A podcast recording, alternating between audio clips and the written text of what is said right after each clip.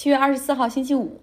在美国疫情有多严重呢？严重到连特朗普都意识到问题的重要性了。他今天宣布会取消共和党的 National Convention 在佛罗里达的举行，就是这个他策划已久的。因为他一直想搞一个很盛大的派对，所以之前一开始的举办地是北卡罗来纳州，然后因为当地就是疫情比较重视，然后限制人数，并且建议他们线上开。后来特朗普很生气，就把这个会场又转移到了佛罗里达州最大城市 Jacksonville 来举行。可谁知道呢？在过去三周里，佛罗里达的数据也出现了爆发性的增长。那于是我们就看到了这个特朗普他每日疫情发布会。今天算是第二季的第二集，他就宣布要取消这个大型的共和党大会。当然，之前也有很多共和党的大佬和议员出来，和还有他们的捐款人出来说，今年不会参加，因为疫情太严重了。但是确实，他这个态度和他之前形成了几乎是一百八十度的大转弯，记得吗？昨天他在疫情这个简报发布会上，意思就是可以戴口罩，哎，还是会有帮助的。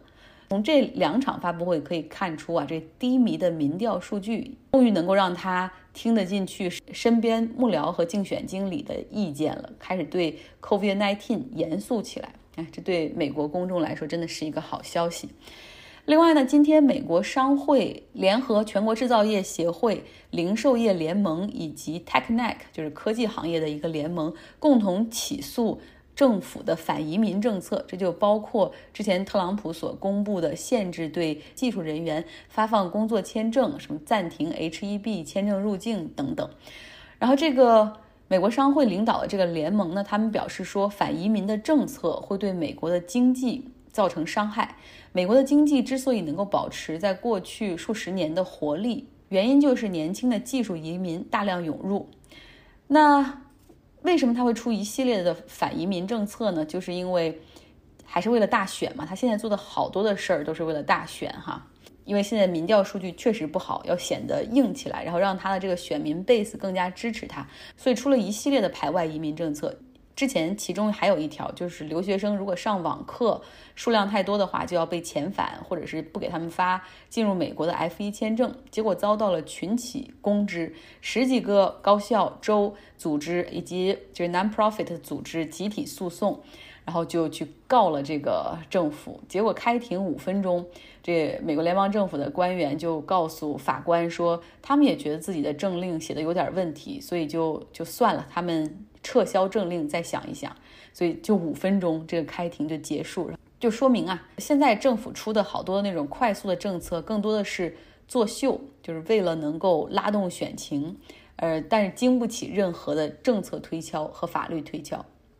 今天美国三大股指集体下跌，纳指跌幅超过百分之二，更多的是因为经济数据无法支撑美国股市的疯狂。像美国劳工部公布的最新数据显示，美国上一周新注册的申请失业救济的人数大概是一百四十一万人，高于市场预期。但是美国这个市场数据也很烦，就是比如这周公布失业率啊，然后再过两周就会公布一个非农就业率，然后总是能够给资本市场一些这种新闻点或者涨点或者跌点哈。然后呢，数据还会经常出修正版等等，就是总是会让你有点。变化的刺激。目前，美国整体的失业人数已经达到了两千五百万人。在失业率高居不下的情况下，美国的这种救助政策也很快就要到期。特别是很多失业人群对他们来说至关重要的那个每周六百美元的联邦补助，会到七月底的时候停发。如果说彻底停发的话，这就两千五百万人啊，就是这些失业人口会对他们的经济造成巨大的冲击，包括。能不能交得上房租的问题，信用卡违约的问题，车贷的问题，然后甚至吃饭的问题。因为如果没有这个每周六百美元的联邦政府的额外的失业补助的话，像芝加哥这个地区一周的失业补助也只有一百二十美元。这一轮失业中，大部分是服务业，像商场、餐馆。然后眼看疫情越发的严重，那服务业真的不是一时半会儿能够恢复的。就像我们这条街，呃，有一个不错的意大利餐厅，疫情之后一开始就是坚持做外卖哈，然后很多人大家也去尽量照顾他们的生意。但是两周之前他们彻底宣布关门，那没有办法，生意还是冷清的。以前餐馆你是酒水是很大的一块利润，但是现在谁会外卖的时候还会在。餐馆点酒水呢，营业的收入没有办法，甚至没有办法覆盖他们的房租，这就是很多美国餐厅现在面临的问题。那现在民主党和共和党正在就下一阶段的救助进行谈判。民主党的立场就是要继续发失业补助去救助这些真的需要的人，而共和党呢，则一大部分人是不愿意的，因为他们就是说那个理由就是越帮越懒嘛。你福利这么好，比他们以前上班还好，那谁还有动力去上班呢？那现在，这个很多经济学家都说了，一旦这个失业救济补助到期之后，没有了这每周六百美元的话，美国会迎来大面积的房贷违约，而且会有很多人无法支付房租，由此会带来恶性循环，导致美国民众的集体消费力每周可能会减少一百九十亿美元，所波及的面远远大于失业人口，会对整体的宏观经济带来冲击，后果不堪设想。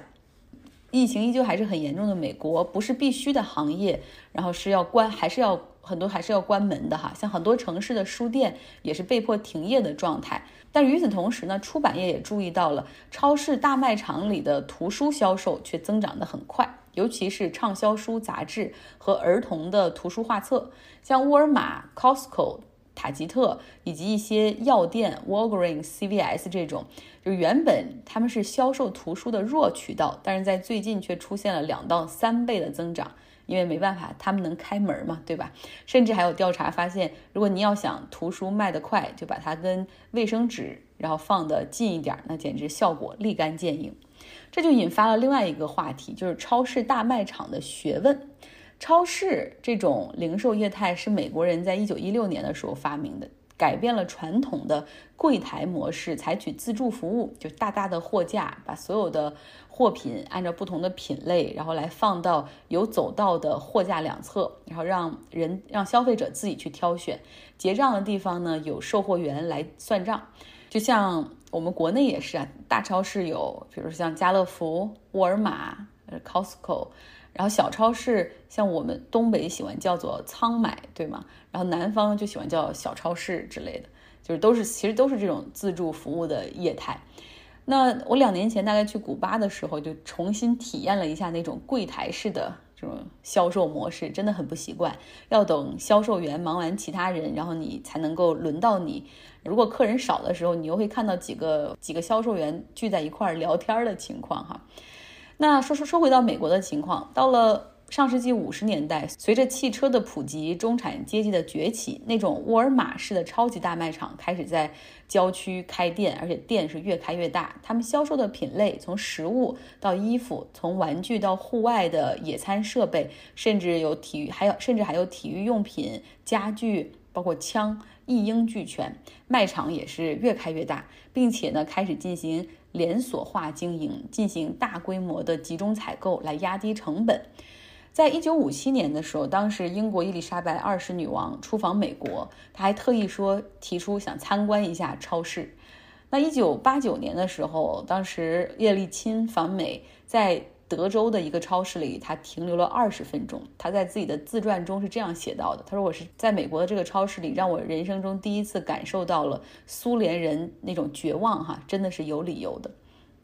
上述说的这些是来自《大西洋月刊》中的一篇文章。老规矩，有兴趣的话，可以在微信公号张奥同学下留下邮箱，我会给你发这个文章哈，很有意思的文章。那下面我挑选一些文章中有趣的东西给大家分享一下，因为也许在周末你要逛超市的时候，顺便可以观察一下，看看是不是这么回事儿。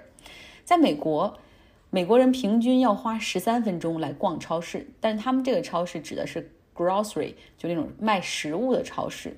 这十三分钟的平均时间里面呢，有百分之三十的时间是我们非常明确自己要买什么，一下子就能够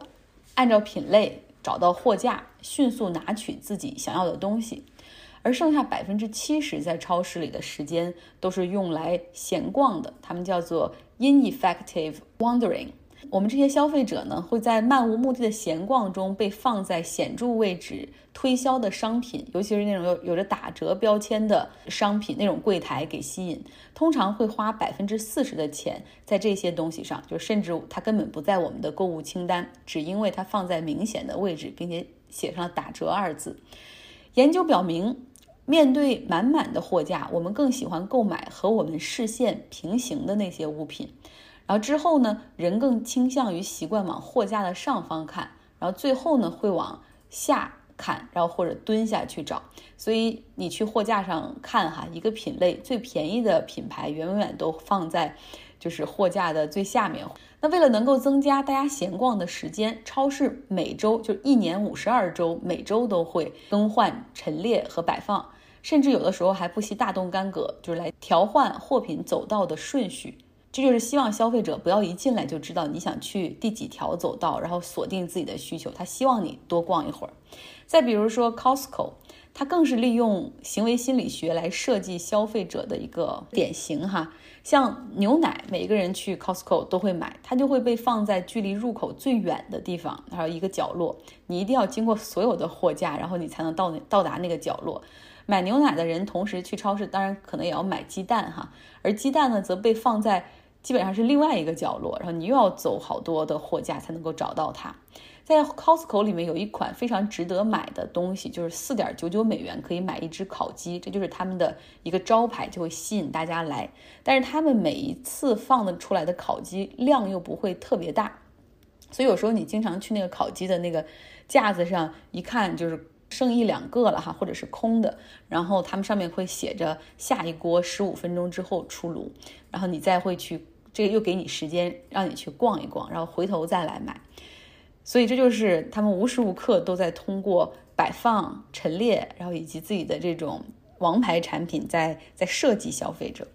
超市的盈利模式除了销售额之外，还有一项是商家的进场费，在美国他们叫做 slotting fee。买超市的陈列空间，如果想进入一个全国性的连锁超市的话，在美国这边至少一个品牌要花两百万美元这样的进场费才可以。今天的节目就是这样，周末到了，希望有一个愉快放松的周末，然后同时有时间看看书，有时间多去户外走一走，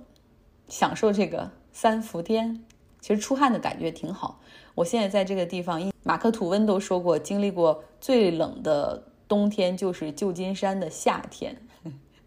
所以有时候跟在国内的朋友们，是跟在国内的家人朋友视频的时候，看着大家热的脸上冒汗，我还有点羡慕。已经很久没有出过汗了。有时候我经常喜欢在下午的时候晒太阳哈，因为上午的时候通常是阴天。然后后来我心里就想说，嗯，为什么以前总觉得老外喜欢晒太阳？我总结出来的理由就是因为他们冷。好了，今天的节目就是这样，大家周末愉快。